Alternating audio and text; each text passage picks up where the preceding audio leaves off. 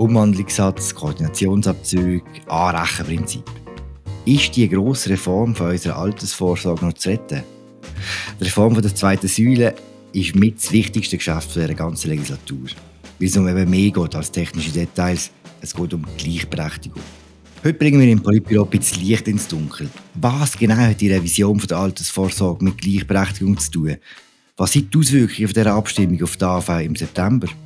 Und wie stark ist die Frauenbewegung überhaupt noch? Diese Fragen diskutieren wir im Politbüro, im Politik-Podcast von der Media. Mein Name ist Philipp Loser und äh, mir zugeschaltet sind der Christoph Lenz in Bern, der Markus Häfiger ebenfalls in Bern und Raffaella Biller in Zürich. Hallo zusammen. Hallo. Hallo miteinander. Hallo miteinander. Die Woche war im Ständerat die berufliche Vorsorge ein Thema. Und ich sage es euch jetzt ganz ehrlich, ich schnall das nicht. Ich habe das noch nie geschnallt und äh, meine grosse Hoffnung ist jetzt, dass ich es nach dieser halben Stunde vielleicht ein bisschen schnall. Wer kann mir in einfachsten Worten erklären, was diese Woche im Ständerat beschlossen worden ist? Ja, Philipp, es ist tatsächlich relativ komplex. Man kann ja sagen, in der Altersvorsorge besteht dringender Handlungsbedarf. Und zwar wegen der gestiegenen Lebenserwartung und wegen der gesunkenen Anlagerendite. In der zweiten Säule möchte man das abfedern, indem man den Umwandlungssatz von 6,8 auf 6 Prozent senkt. Und das bedeutet ganz konkret in Zahlen für jemanden, der eine neue Rente bezieht wenn man ein Alterskapital von 100.000 Franken hat, dann kommt man neu jährlich nur noch 6.000 Franken anstatt 6.800 Franken über. Und der Teil der Reform, der ist absolut unbestritten über alle Parteien hinweg.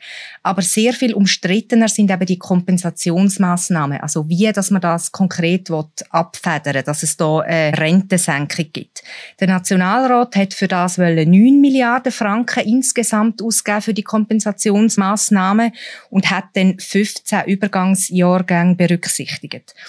Und im Ständerat ist es alles ein bisschen komplizierter gewesen. Dort hat es diese Woche ein... No, noch ein bisschen komplizierter, okay. Noch ein bisschen komplizierter, genau. Dort hat es diese Woche, man kann es nicht anders sagen, ein, ein richtiges Theater gegeben wegen dem.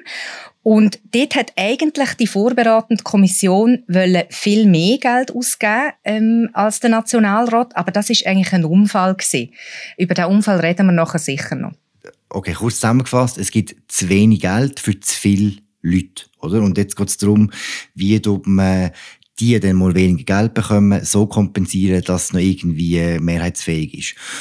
Der, der Vorschlag im Ständerat, der jetzt zurückgewiesen worden ist, warum ist denn der zurückgewiesen worden? Weil es teuer wäre? Oder was war der Grund? Gewesen?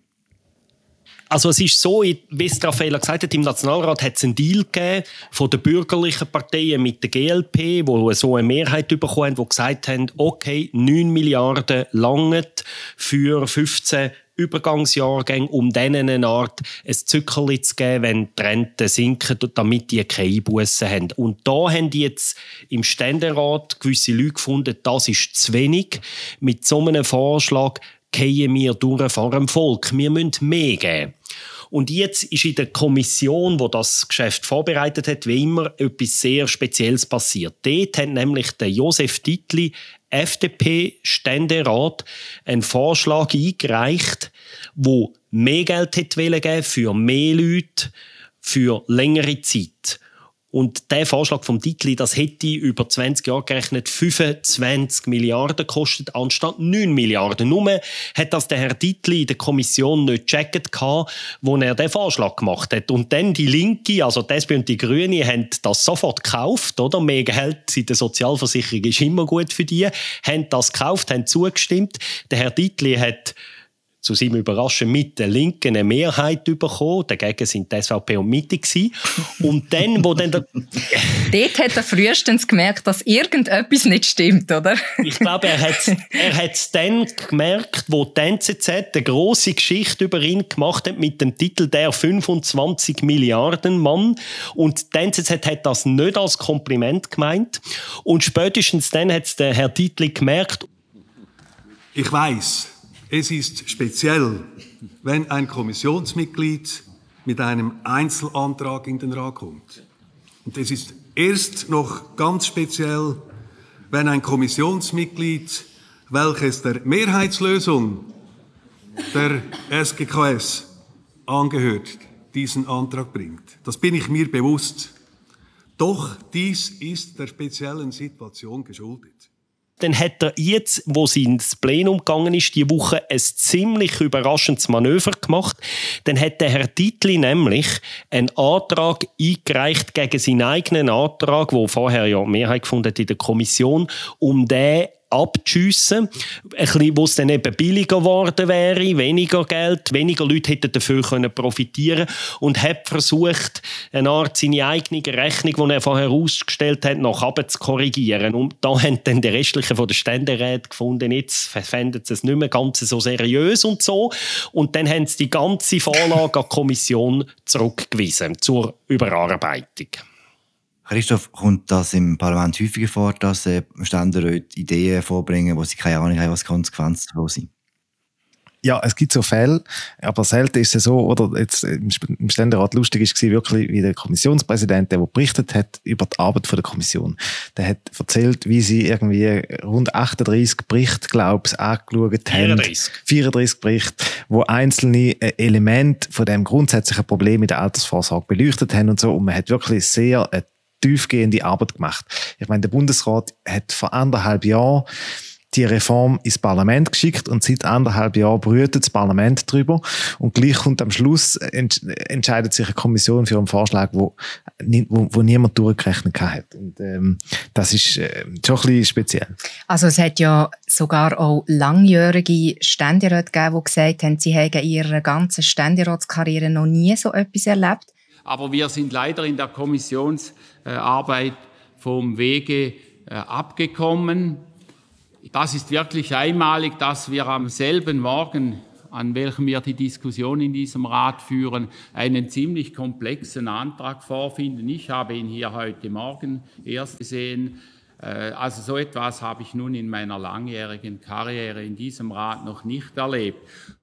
Dass man so eine gewichtige Reform so kurzfristig nachher also zuerst den Kompromiss eigentlich schmiedet, also eben in der Person von Josef Dietli und nachher selber abschießt mit einem kurzzeitig eingereichten Einzelantrag, wo es noch nicht einmal geschafft hat, auf Französisch über, zu übersetzen. Also der ist erst auf Deutsch vorgele vorgelegen und für so eine wichtige Reform hat man das nachher adäquat gefunden, so kurzfristig mit dem reinzukommen. Du hast es gesagt, Christoph, 34 Berichte sind es gewesen, die zuhanden von der Kommission erstellt worden sind und das ist also schon ein ziemlich blamables Zeugnis für den Ständerat und namentlich für den Josef Dietli, wenn man zweimal so federführend ist und aber nicht genau weiß, was Kostenfolgen sind und zum einfach noch nicht zum allzu kompliziert machen, Philipp, aber ähm, Einfach ein Beispiel zum sagen, also in seinem ersten Vorschlag wären 88 Prozent der Neurentner hätten profitiert von so Zuschlägen, auch solche, die von Renteneinbußen gar nicht betroffen gewesen wären. Das ist ja schön, wenn man ein bisschen etwas bekommt, oder?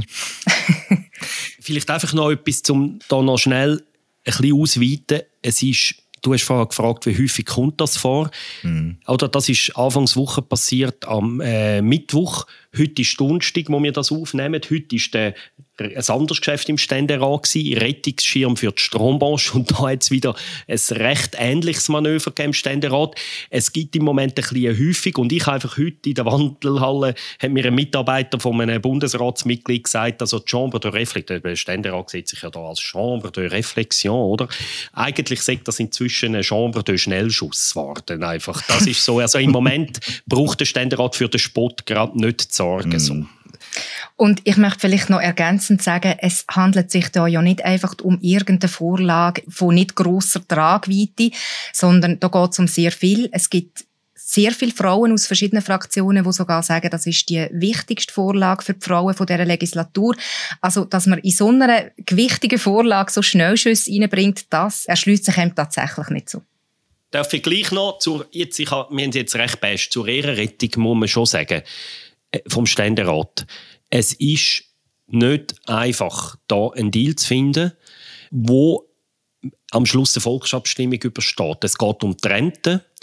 Jeder vernünftige Mensch weiß, dass wir heute zu hohe Renten auszahlen, dass Milliarden, Milliarden pro Jahr von den Jungen an die Pensionierten übergeschüffelt werden, was nicht die Idee ist, was unfair ist, ungerecht ist und dass man das Problem muss lösen muss. Es gehen es nicht alle zu, aber eigentlich weiß es jeder. Aber es ist eben schwierig, weil man am Schluss muss durch eine Volksabstimmung kommen und jeder am Schluss nur schaut, was bleibt in meinem Portemonnaie hängen. Das vielleicht zur Ehrenrettung von unserem lieben Ständerat.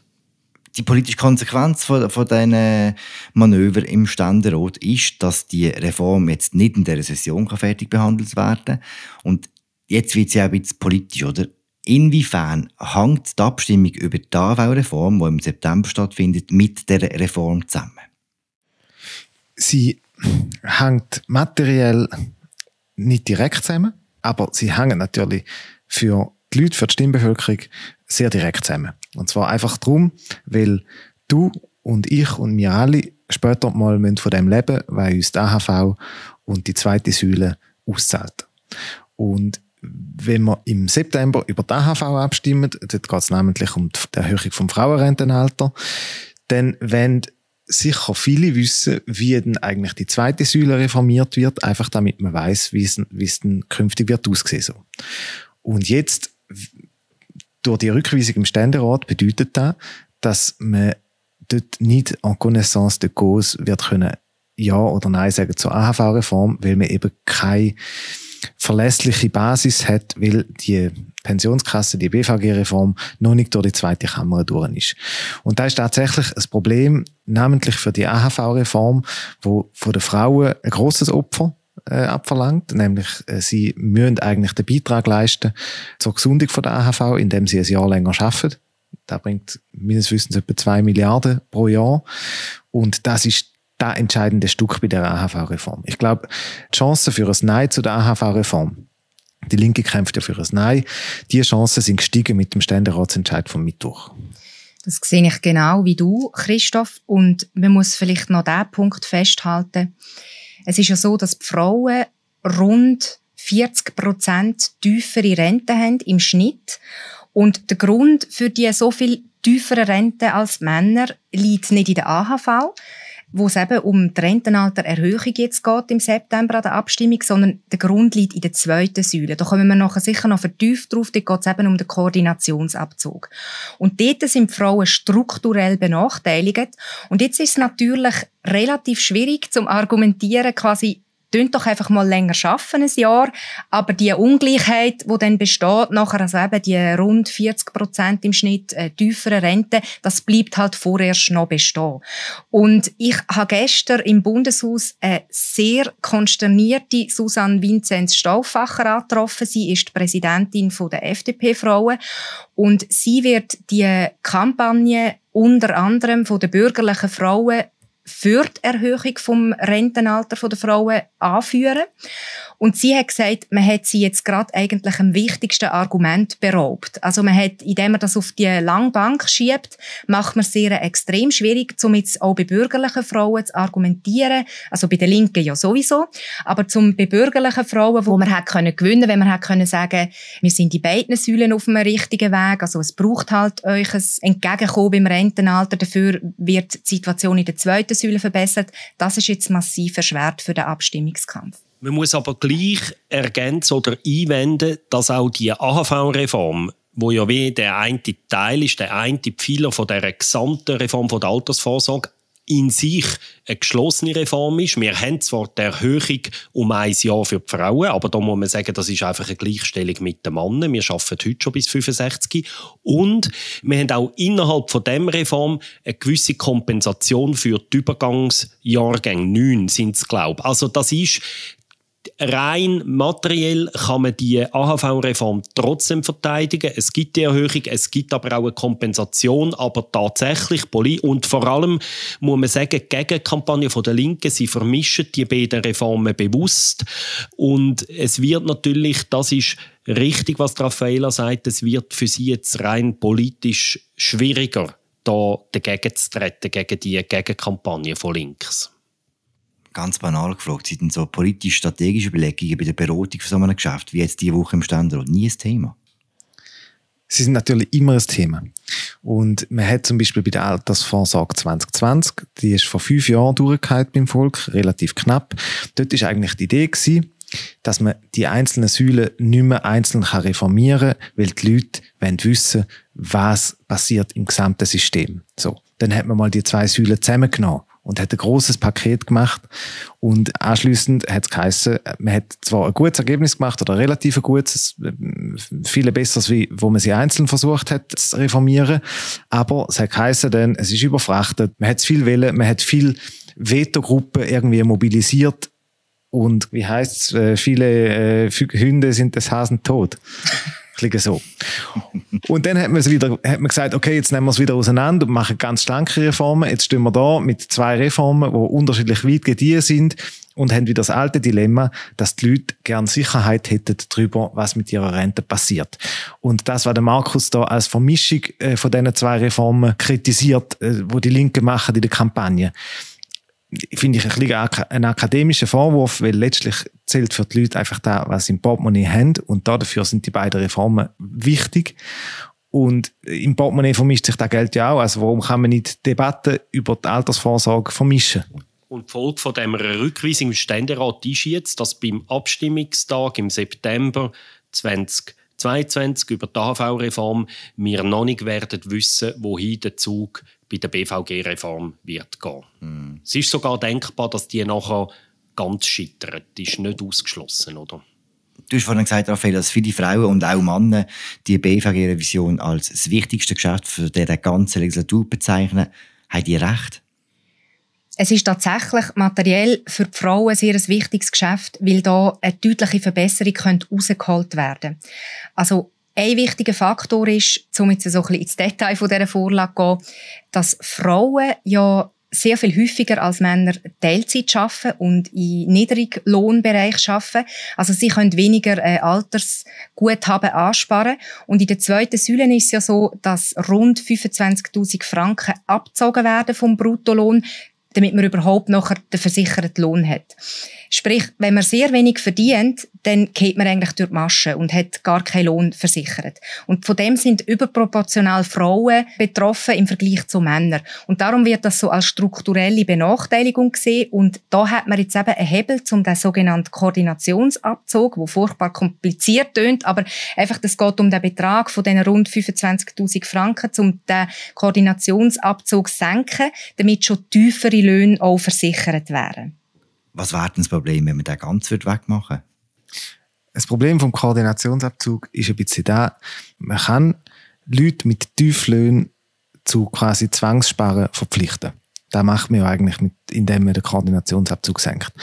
Aber Leute, die so wenig verdienen, dass sie am Schluss vom Monat kein Geld übrig haben, dass man denen noch mehr Geld wegnimmt, dafür, dass sie nachher irgendwie wirklich mickrige äh, Pensionskassenbeiträge anhäufen, wo nachher am Schluss zu einem schlechten Umwandlungssatz verzinst werden oder umgerechnet werden und als Rente auszahlt.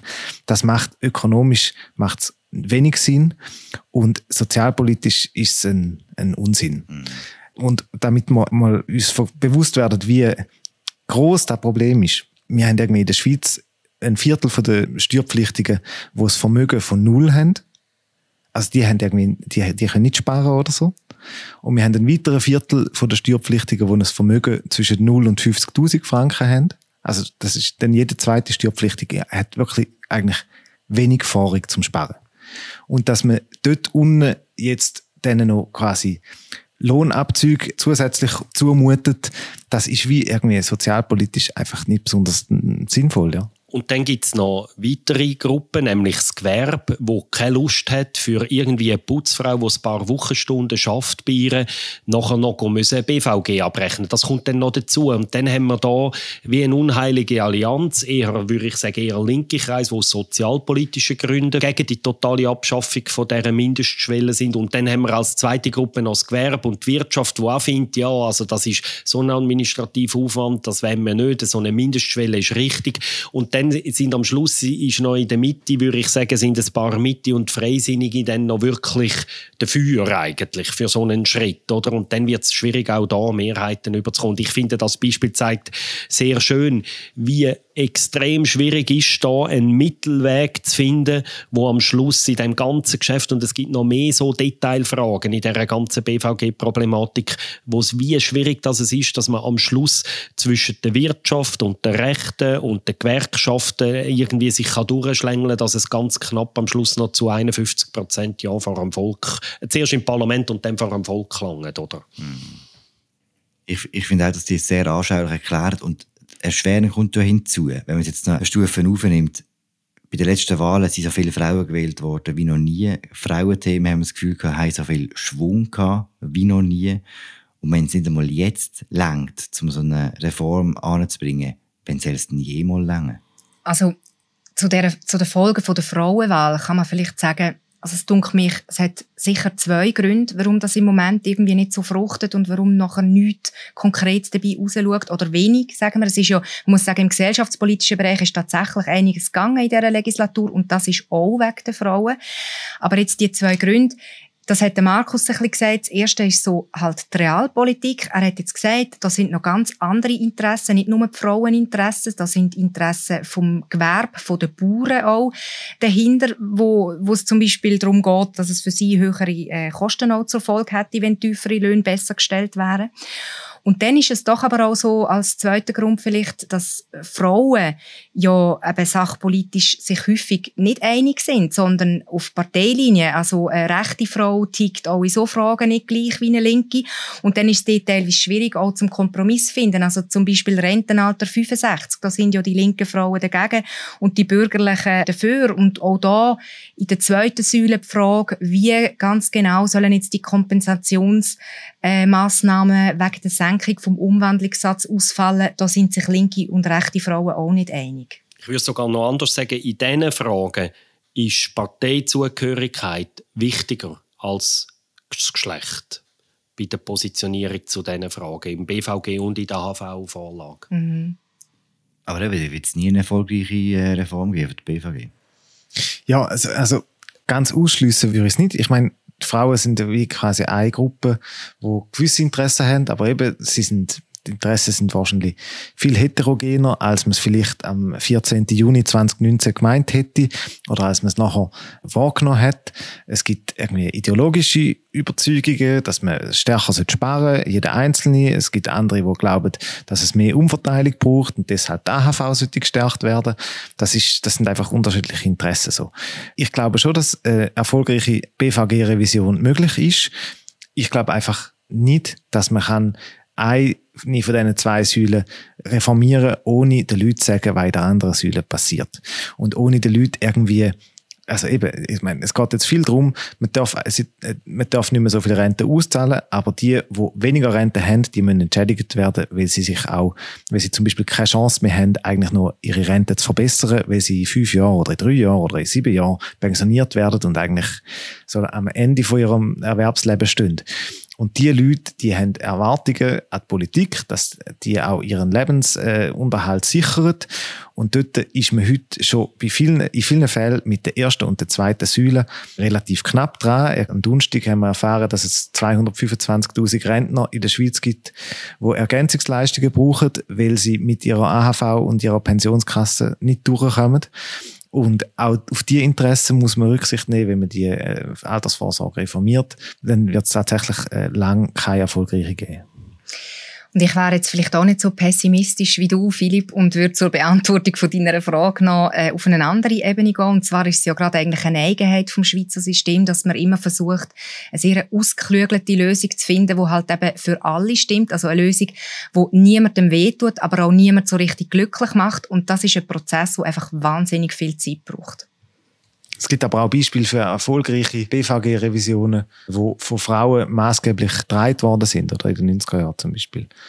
Der Unterschied einfach, wir sehen ja, dass gewisse europäische Staaten in diesen Fragen weiter sind, dass sie ihre Rentensystem zum Teil schon besser als wir an die geänderte, gestiegene Lebenserwartung angepasst sind. Aber der große Unterschied von diesen Staaten ist halt einfach, dass die Vorlage am Schluss nicht durch Volksabstimmung mühen, oder? Und das macht es, glaube ich, schwierig. Und ihr seid jetzt eher optimistisch gewesen. Ich bin ein bisschen skeptischer, weil das große Problem ist, ich habe jetzt gerade nicht mehr nachgeschaut, wenn die letzte gelungene Rentenreform vor dem Volk durch ist. Also wir haben jetzt vorher von dieser 2017er Reform von Alain Berset geredet, wo, wo abgekehrt ist, aber vorher hat es eine AHV-Reform gegeben, ein paar Jahre vorher, wo im Parlament gescheitert ist. Der Herr Kuschma, ein paar erinnern sich noch, dass es mal einen Bundesrat gegeben hat, der so geheißen ist auch schon mit AHV-Reformen gescheitert. Also es ist sehr lang her, dass die letzte Rentenreform gelungen ist in der Schweiz. Wir haben jetzt noch ein Jahr in der, in der Legislatur, wenn jetzt die BVG-Reform äh, nicht standkommt, wenn auch die AV-Reform vom Volk abgelehnt würde, müssen wir dann von einer verlorenen Legislatur reden. Also man hört ja auch schon, dass äh, gewisse von einer verlorenen Legislatur redet, auch ein bisschen in Antizipierung davon, dass äh, die AHV-Reform durchgeht. Ich finde äh, das Argument äh, relativ dürftig, weil äh, Reform um der Reform willen, es ist manchmal wahrscheinlich besser, nicht zu reformieren, wie etwas schlecht zu reformieren. So. Aber klar, man hat in dieser Legislatur nicht grosse Reformprojekte durchgebracht. Etwas, was man immerhin geschafft hat mit der Staff, ist, dass man der AHV ein bisschen mehr Geld gegeben hat. Ich glaube, zweieinhalb Milliarden pro Jahr oder so, die zusätzlich in die AHV fließen. Das stabilisiert zumindest das wichtigste Vorsorgewerk, das wir haben.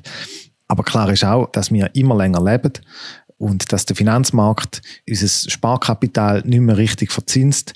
Das sind äh, Faktoren, wo Politik sich nicht wegwünschen kann. Am Anfang der Legislatur hat man ja mindestens etwa drei Dossiers als Schlüsseldossiers benannt. Europapolitik, Rahmenabkommen, dann Klimapolitik, CO2-Gesetz und äh, Sozialversicherungen, AHV und BVG. Wenn jetzt die beiden auch noch würden scheitern, wären wir in allen drei Schlüsseldossiers gescheitert in dieser Legislatur. Es hätte in gewissen anderen Bereichen eher überraschende Reformen gegeben. Also ein Beispiel ist in der Gesellschaftspolitik, Ehe für alle zum Beispiel, hat man nicht unbedingt äh, vorausgesehen gehabt. Und, muss man sagen, Wer auch nicht damit hat können rechnen dass es so gut wird laufen in dieser Legislatur, ist die Armee.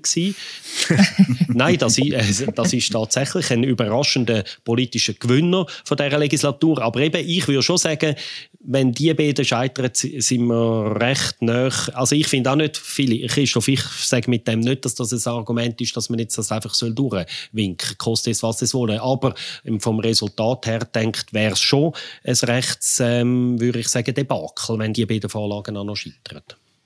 Ja, es sind die drei grossen, also der Reformstau in drei grossen Projekten, wo es immer noch gibt und, und wo man wirklich muss befürchten, dass das bis Ende der Legislatur auch so wird bleiben. Und es ist ja schon noch recht speziell, dass jetzt gerade in dieser wichtigen Vorlage BVG, Altersvorsorge, Reform eine einzelne Figur so eine zentrale Rolle kann spielen Zum Beispiel eben auch, dass es jetzt auf der Kippe ist, dass das Rentenalter 65 durchkommt, wegen der Gründe, die wir jetzt gesagt haben, dass schlussendlich eigentlich dann der Josef Dietli eine sehr entscheidende Rolle dabei gespielt hat, dass wir jetzt da so in Schwierigkeiten sind. Das heißt nicht nur Mr. 25 Milliarden, sondern auch Mr. Äh, Frauenrentenalter äh, Verhinderer, höher Verhinderer quasi.